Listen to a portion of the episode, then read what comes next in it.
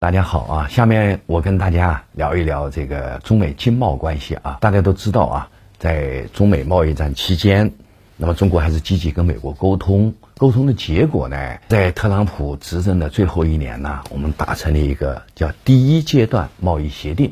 哎，根据这个协定呢，这个中国啊，在跟美国就正常的贸易来往基础之上，这个承诺啊，增加购买一批美国货物。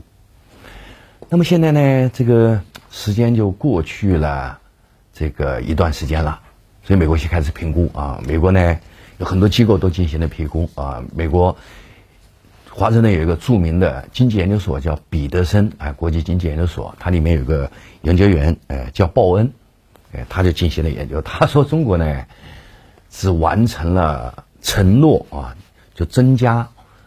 进口美国货物的多多少呢？真就是承诺实现了百分之六十。这个，它它分了很多细类啊，包括石油啊，包括这个农产品啊，包括制造业产品啊，等等等等啊。那么因为呢，它有这个数据啊，所以美方就是比如著名的美国商会啊，就出来发言了。二月九号，美国商会的国际部负责人呢就出来讲了，说由于中国没有实现。中美第一阶段贸易协定的承诺，所以美国政府正在考虑啊，呃，推出新的对中国产品的那个关税计划，就就有这么一种威胁在那儿啊。那么，另外呢，就是大家注意到，就是在最近的这个这个记者招待会上，有记者就问那个拜登总统，说考会不会考虑取消这个特朗普政府啊对中国施加了关税。哎，但是拜登好像是一个模糊的打法。他说本人也想取消，但是这个这个这个中国没有完全实现承诺，所以现在还不是时机，啊，要等一等啊。这里面就回到另外一个情况，就是为什么这个呃第一阶段贸易协议唯有没有完全的执行了啊？这主要原因是美国是什么呢？就是说我们中国想买的东西啊，他不给我们。比如说我们现在想买美国芯片。特别是华为想买，他不给我们呢，对不对？不是说我们没有购买力，我们有需求，而且我们有钱，真金白银就放在那儿，账户上有了的，那个，但是不给我们呢，他老让我们出猪吃猪肉，对不对？我们猪肉都去去年降价了，所以这这就有问题了，对不对？就是市场它有一定的那个那个一一一定的范围的嘛，这个你老给我们玉米、大豆、猪肉，是吧？这石油，我们现在知道世界石油市场供给很充分的嘛，像俄罗斯啊、非洲国家呀、委内瑞拉呀、中东国家呀，他们都在寻求买主啊。现在中国是世界这个油气市场第一大买主嘛，所以呢，这个我们呃能够把一部分份额给美国就不错了，对吧？所以呢，怎么说呢？就是第一阶段贸易协定本身它是有些问题的，哎，那是当时。在中美贸易战的背景之下，是吧？中国方面为了稳定中美关系啊，做出的一个努力。哎，那么事实上，就是按照美国人的说法，我们已经完成了六十到七十嘛，是不是？所以中国是很真诚的，这个这个在做努力啊，稳定中美关系啊。但是没有百分之百的实现承诺呢，原因还真不主要不是在咱们中国，是吧？就是关注中美贸易的朋友都知道一个什么情况，就是现在咱们中国啊。这个去美国的这个货物很多啊，集装箱都是满满的，哎，集装箱现在很贵嘛。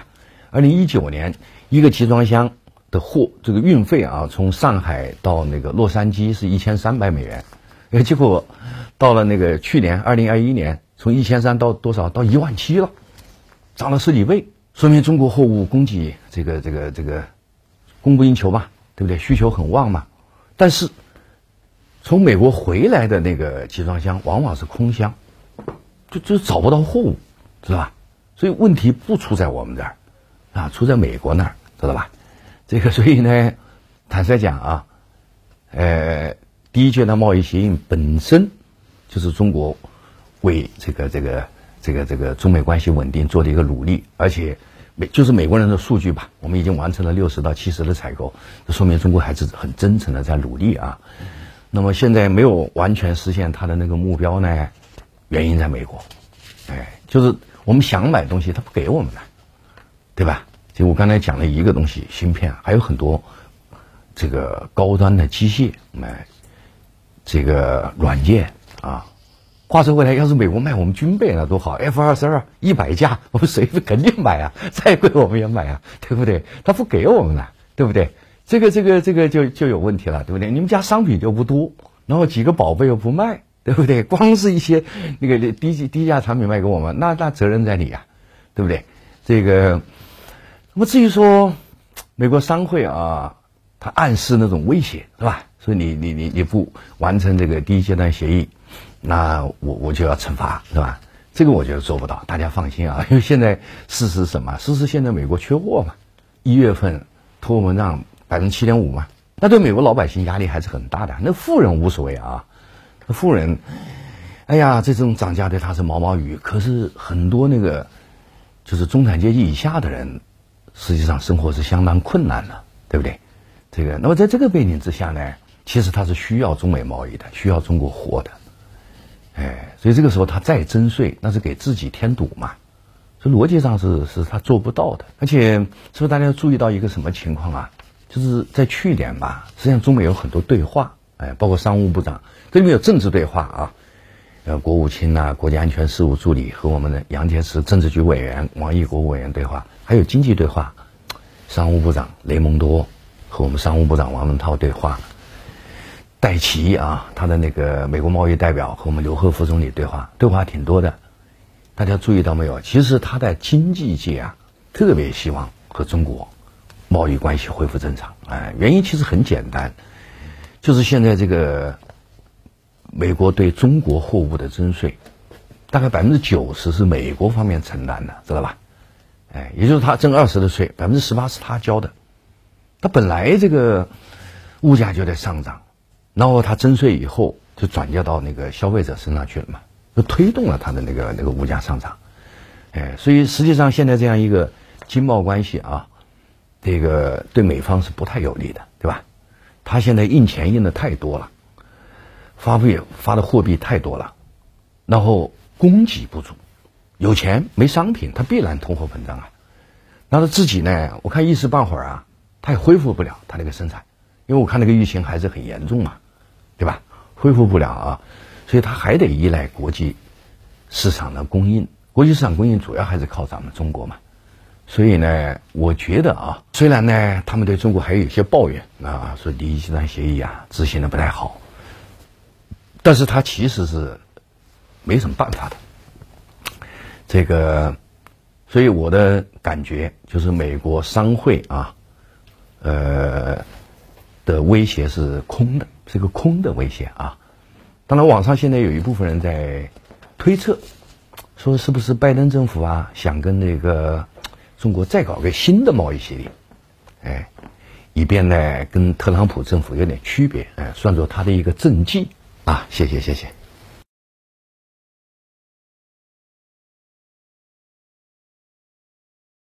我个人的感觉啊，这确实是美国的想法。拜登很希望有一个新的贸易协定。如果这贸易协定签的比那个特朗普好啊，那对他很有面子的，对他这个中期选举是很有利的，对吧？所以我觉得美国方面啊是有这个愿望的。哎，打贸易战不会，那个搞新的贸易协定有啊。但是坦率讲啊，我们中国不一定有兴趣啊，知道吧？哎，当时你说脱钩就脱钩。现在你说重新挂钩，我一直讲中国属于大国里面最 nice 的，脾气最好的。那老实人也有脾气的，对不对？所以我们也得掂量掂量啊。所以我的直觉呢，这个尽管最近呢，这个这个网上信息很多啊，一会儿说啊，因为中国第一阶段协议只执行了百分之六十到七十，要惩罚啊；一会儿说要搞个新贸易协定啊，我觉得那都是这个没有依据的一个事实啊。这个，我的直觉就是现在经贸关系能保持这个现状就可以了。我知道有些中国网民呢正在发这个议论啊，你不是通货膨胀吗？对不对？你需要中国货吗？你不是印钱太多，你缺货啊，物价上涨啊，就是你取消了对我的关税，我加税。我们中国有一部分有这个想法啊，但是我觉得我们中国政府应该是很 nice 的，这个我们不会干这种落井下石的事儿。这个，所以呢，基本上我们中国就是希望中美关系维持一个这个正常的交往，哎，结束贸易战。哎，这个这个主动权在美国那边，解铃还需系铃人，你得把那个那个关税取消。当然，我们也理解啊，这有点难度啊，因为我们都知道现在美国两党政治啊特别尖锐啊，两党对立特别尖锐，导致一个什么结果呢？只要拜登做一点合理的事儿，那么特朗普就骂了，对吧？所以他也是做事啊缩手缩脚的。那么现在还有一个具体的问题，就是说。拜登政府内部是有矛盾的。我记得我们在原来的节目里面讲过，我观察拜登政府内部有两批人，是吧？一批是代表商界利益的，希望中美贸易啊能够恢复正常，对美国有利啊。但是有一批从战略思维出发，是吧？要跟中国加强对抗。按照美国媒体的报道呢，最近呢在白宫内部开会啊，就是出现了矛盾，就是戴奇跟那个沙利文呐就吵起来了。那么好像吵的结果呢是没结果，双方谁也说服不了谁，是吧？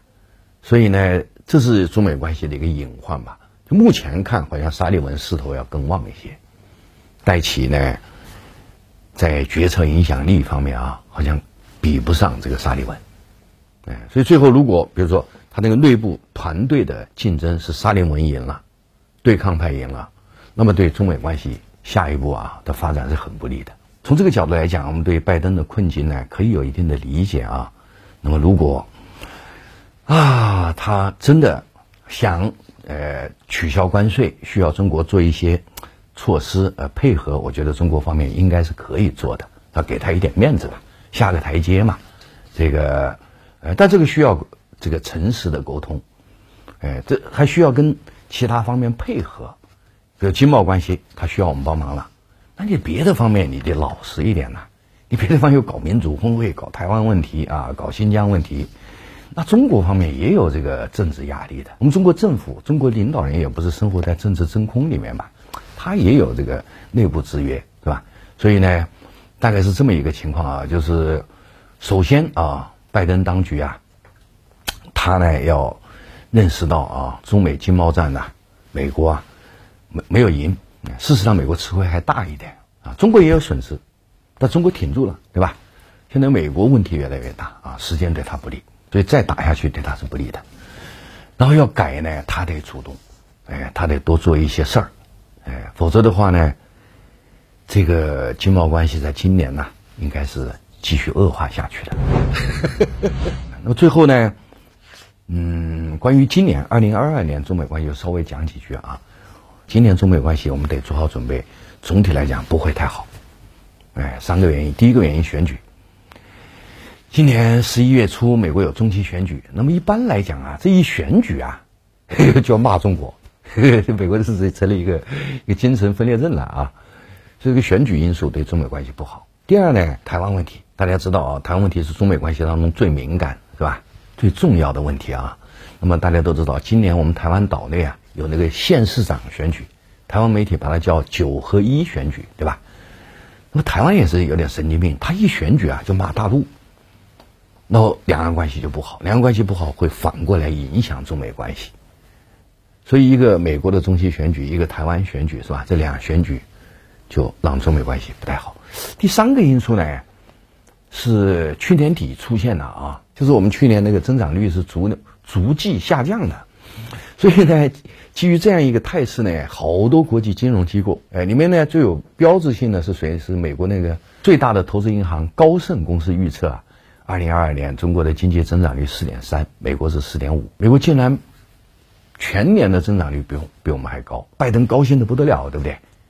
拜登是不是讲了，说这是这是中美建交以来第一次啊，我的增长率比中国高，这个预测呢？我相信啊，对美国心理是有影响的，他就觉得他的底牌足了，知道吧？跟我们打贸易战那个信心就足了啊。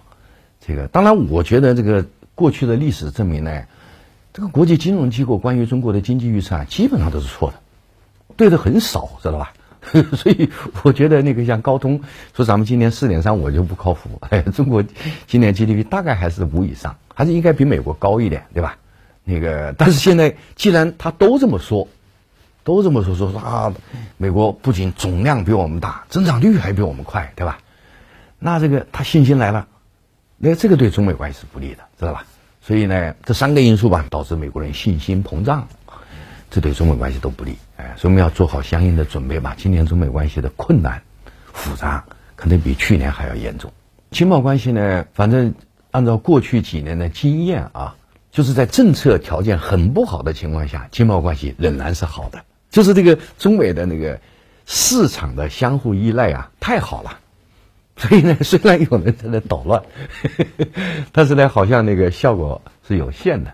所以，我我觉得对中中美经贸关系本身不要不要太担忧。嗯，对整个中美关系啊，我们要这个多花一点功夫啊，特别是在战略对抗方面要下点功夫控制一下。那就经贸关系本身问题不是很大。